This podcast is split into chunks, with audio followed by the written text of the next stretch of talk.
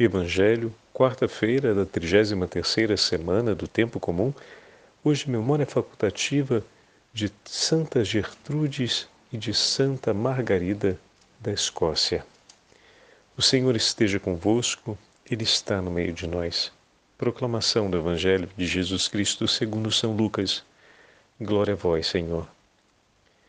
Naquele tempo, Jesus acrescentou uma parábola porque estava perto de Jerusalém e eles pensavam que o reino de Deus ia chegar logo. Então Jesus disse: Um homem nobre partiu para um país distante, a fim de ser coroado rei e depois voltar. Chegou então dez, chamou então dez dos seus empregados, entregou cem moedas de prata a cada um e disse: Procurai negociar até que eu volte. Seus concidadãos, porém, o odiavam e enviaram uma embaixada atrás dele, dizendo: Nós não queremos que esse homem reine sobre nós. Mas o homem foi coroado rei e voltou. Mandou chamar os empregados, aos quais havia dado dinheiro, a fim de saber quanto cada um havia lucrado. O primeiro chegou e disse: Senhor, as cem moedas renderam dez vezes mais.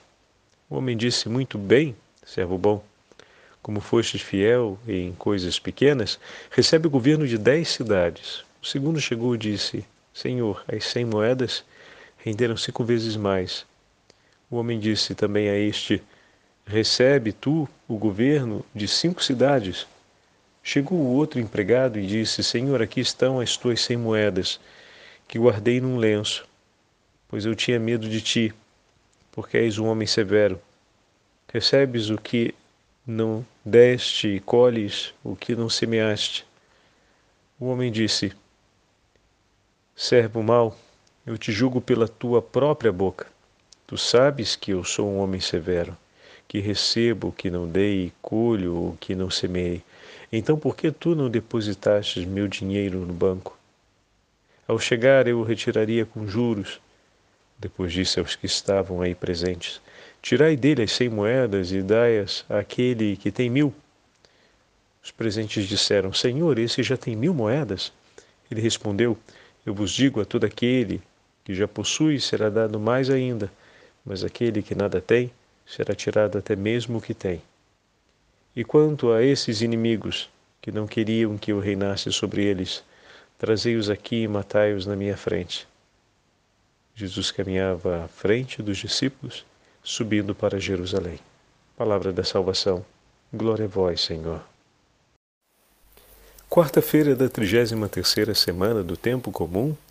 Hoje memória facultativa de Santa Gertrudes, Santa Margarida da Escócia e também de São Giuseppe Moscato, Moscati. Em nome do Pai, do Filho e do Espírito Santo. Amém. Queridos irmãos e irmãs, o dia de hoje vem marcado por uma constelação de santos. A Santa Liturgia nos entrega a continuidade do 19 capítulo do Evangelho de São Lucas, onde nós ouvimos, por exemplo, quer dizer, por exemplo, nós ouvimos a imagem do Senhor que entrega a três empregados, né, as cem moedas de ouro. Eis aqui três empregados do Senhor que receberam as cem moedas de ouro e as fizeram frutificar abundantemente. Olha que maravilha. O Evangelho de hoje começa com essa marca particular. Estando em direção a Jerusalém, o Senhor, então, já próximo, vendo que se esperava a vinda do reino de Deus, ou seja, que se instauraria imediatamente o reino através de uma ação revolucionária de Jesus contra o domínio de Roma, o Senhor então apresenta essa parábola que parece, segundo alguns historiadores, retratar aquilo que ou recuperar a imagem do que aconteceu na viagem de Arquileu a Roma para ser empossado como rei. Uma comitiva foi para tentar dissuadir Roma de conceder a ele o título e o Senhor usa essa imagem em um retrato escatológico a respeito do reino dos céus, a respeito da instauração do reino que muitos se levantarão contra o Senhor, mas o Senhor prevalecerá. A coisa importante é, a se destacar na, na parábola de hoje é o fato de que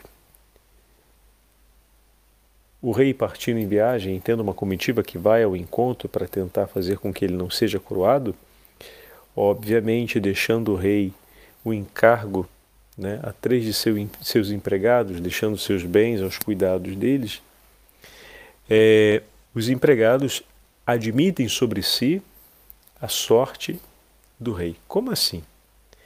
Significa que se ele era odiado, também seriam odiados todos aqueles que recebessem dele mérito e confiança, ainda mais o cuidado do que era seu.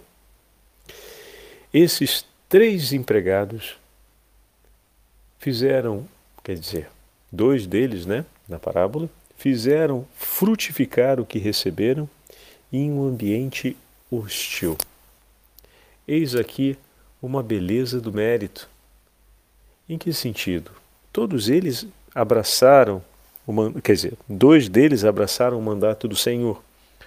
Um renunciou por medo, segundo ele, e escolheu cuidar do que era seu, ou seja, de si mesmo, e não daquilo que lhe foi entregue.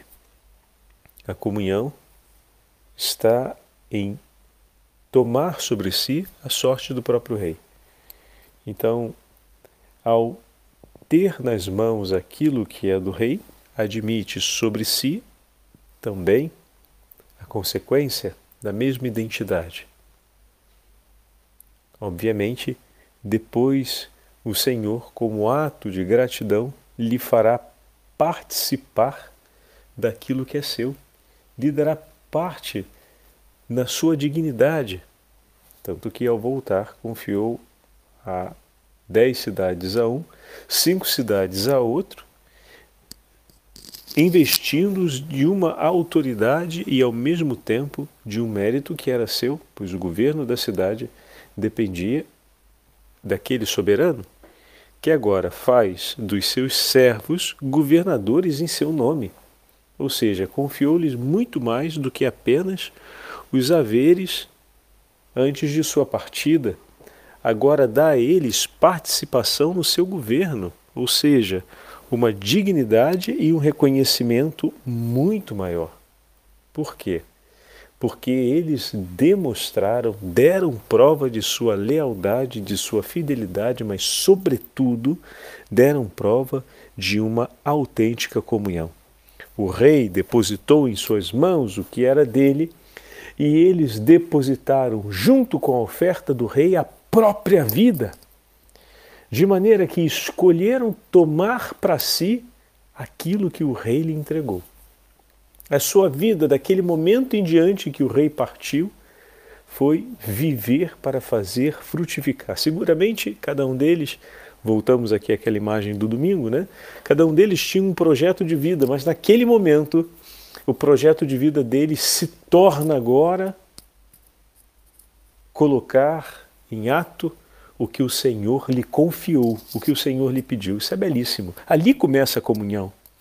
O Senhor confia o que é seu e eles entregam a própria vida. A resposta de aliança com a oferta do Senhor é o empenho da própria vida. Eles empenharam a vida deles sobre aquela verdade. Fazer frutificar o que era do Senhor. Ali se expressa a comunhão. Obviamente, toda a hostilidade, como eu havia dito, que existia contra o rei se abate contra eles, mas isso não os faz desistir, não os faz mudar de medida, de guardar no lenço as cem moedas e voltar a ocupar-se da própria vida. Mesmo com toda a hostilidade possível, eles mantiveram a decisão de empenhar a vida sobre aquilo que era do rei. Mantiveram o compromisso de entregar a própria vida em comunhão. E a primeira coisa que o Senhor faz ao voltar como rei é reconhecer isso e elevá-los a uma dignidade que é sua, aquela de governante. Ou seja, entrega ainda mais a eles. E por isso falávamos da imagem desses três grandes santos que nos acompanham na celebração do dia de hoje. Santa Margarida da Escócia, que teve oito filhos e soube educá-los no caminho de vida cristã, levando-os por uma estrada de autêntica santidade ao lado do seu esposo, como mulher sábia dividiu com ele o vigor da fé. E veja, meus irmãos, não apenas conduziu oito filhos no caminho da santidade, eles conduziram um inteiro reino e gerações no caminho da vida. Tudo que tiveram colocaram nas mãos do Senhor, e das cem moedas que receberam, frutificaram dez vezes mais, e o Senhor confiou a ele, a eles tantas outras que não foram dignas de estar nas mãos de outros servos, que tomando-as consigo não quiseram unir em comunhão a própria vida. E assim o Senhor as transmitiu para Margarida e seu marido, e eles cuidaram com tanto amor e diligência. Essa é uma verdade, né? Ou seja, as moedas não se perderam. Vocês repararam esse detalhe? Digamos, aquele servo não uniu a sua vida ao que lhe foi entregue da parte de Deus, ou seja, não selou com ele uma comunhão. Mas as moedas não deixaram de frutificar. O que era de Deus não deixou de frutificar. Os seus frutos vieram em um momento sucessivo, não naquele momento, mas vieram no momento seguinte porque aquelas moedas foram confiadas a um coração que muito amava. Então, às vezes, a gente pode perceber que um dom de Deus parece estar estéril dentro de um lenço, mas tenha fé. O Senhor há de lançar mão daquilo que antes estava ali estéril, parado, escondido no lenço, irá entregá-lo, confiá-lo a um coração que está disposto a estabelecer uma aliança de amor com uma entrega total de si ainda mais urgente. Porque reconhece ali a preocupação do Senhor em ver frutificar aquilo que ainda não frutificou. Por isso, da obra e da vontade do Senhor, nada se perde, tudo se cumpre e se cumpre com tanto amor e com tanta diligência, porque o Senhor abunda em providência do, onde é escassa a atitude de comunhão. Então, foi escassa a atitude de comunhão, o Senhor há, por meio da providência, de fazer abundar o amor em favor de que aquilo que outrora estava ali, parado e estéril, possa finalmente frutificar. Bendito seja Deus. A vida de Santa Gertrudes também revela esse grande tesouro para a gente.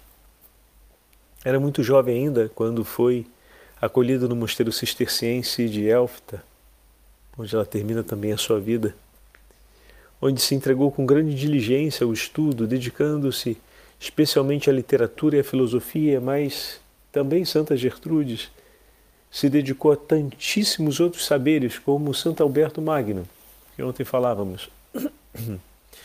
E teve da parte do Senhor inúmeras revelações místicas, teve uma vida também muito sofrida, marcada por doenças e por provações espirituais tremendas. Sempre manteve o seu coração unido ao Senhor. Não tinha uma única coisa que, recebendo das mãos do Senhor, não procurava oferecer em ato de amor a Ele, uma resposta de entrega pessoal. Tudo recebia com tanto amor, suportava e oferecia pelas necessidades ou pelas necessidades, pelas urgências do coração de Jesus, pelas urgências do coração do Senhor, por aquilo que lhe era agradável. Tudo fazia e oferecia em ato de gratidão ao Pai pelo que ele realizou por nós em Cristo Jesus. Olha aqui, testemunho dessa santa monja do Senhor que multiplicou tanto de tudo aquilo que recebeu do Senhor. E não para por aí, ainda temos o testemunho do médico José Moscati, 1927, bem mais próximo da gente, enquanto Santa Margarida é do 1093, Santa Gertrudes de Elfta, do 1303, São José Moscati morre em 1927. Nasceu na Itália em 1880. Aspirava a Deus com tanto amor e com apenas 17 anos, obrigou-se particularmente a um voto de castidade perpétua. Essa foi uma escolha de dedicar-se exclusivamente ao Senhor. Olha que bonito. Dedicando-se aos estudos, estudou na Faculdade de Medicina da Universidade de Nápoles e chegou com 23 anos ao doutorado. Fez uma carreira brilhante. Nesta área, pôde ocupar altos cargos no seu serviço naquela região, além de representar a Itália em congressos médicos internacionais. Com grande competência profissional, José Moscati curou com particular eficácia e caridade milhares e milhares de pessoas enfermas. Em Nápoles, embora procurado por toda classe de doentes, dava contudo preferência maior aos mais pobres e os indigentes, aqueles que não tinham ninguém por eles nas ruas de Nápoles. Sem dúvida foi na prática da caridade um homem intenso, que manifestou toda a sua grandeza ao ponto de receber o título de médico e pai dos pobres, médico e pai dos que estavam abandonados pelas ruas. Olha que bonito esse, essa imagem. Ser reconhecido num amor que realiza. A paternidade de São José Moscati se fez conhecida, aquele que escolheu o voto de castidade, se fez pai de muitos porque escolheu entregar sua vida por muitos. A paternidade foi conhecida e reconhecida através da sua entrega. Porque ele decidiu unir sua vida ao que recebeu de Deus. Recebeu das mãos do Senhor o sofrimento dos homens, recebeu das mãos do Senhor a verdade da dor, do abandono, do descaso. Recebeu do Senhor a dureza da vida na qual se encontravam seus irmãos, os filhos de Deus, e entregou por eles e uniu a eles a vida. Recebeu as cem moedas preciosas do Senhor e uniu a elas a sua vida. E foi conhecido como pai dos pobres. Olha que lindo. O José Moscati corajosamente viveu até o ano de 1927 e testemunhou a verdade, tanto assim que encontramos em seus escritos essa célebre frase: Ama a verdade, mostra-te como és, sem fingimentos, sem receio, sem respeito humano que te impeça. Se a verdade te custa perseguição, aceita então. Se te custa o tormento, suporta-o. E se pela verdade tivesses que sacrificar-te a ti mesmo e a tua vida, sê forte no sacrifício e oferece-a por amor a Cristo, que é a verdade. Peçamos ao Senhor, meus irmãos, essa coragem heróica e, ao mesmo tempo, essa potência do Espírito Santo para haver, para termos um coração destemido.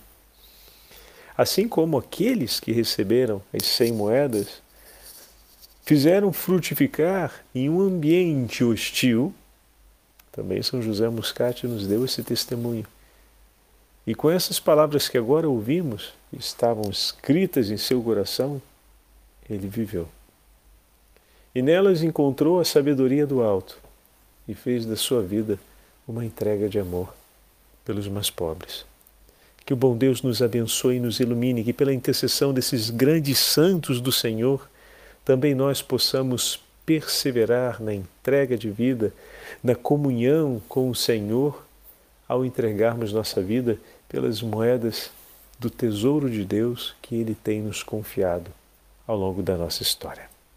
O Senhor esteja convosco, Ele está no meio de nós. pela intercessão de Santa Margarida de Escócia, Santa Gertrudes de Elfta, São José Moscati e da Beatíssima Virgem Maria, a grande Mãe de Deus, abençoe-vos o Deus Todo-Poderoso, Pai, Filho e Espírito Santo. Amém.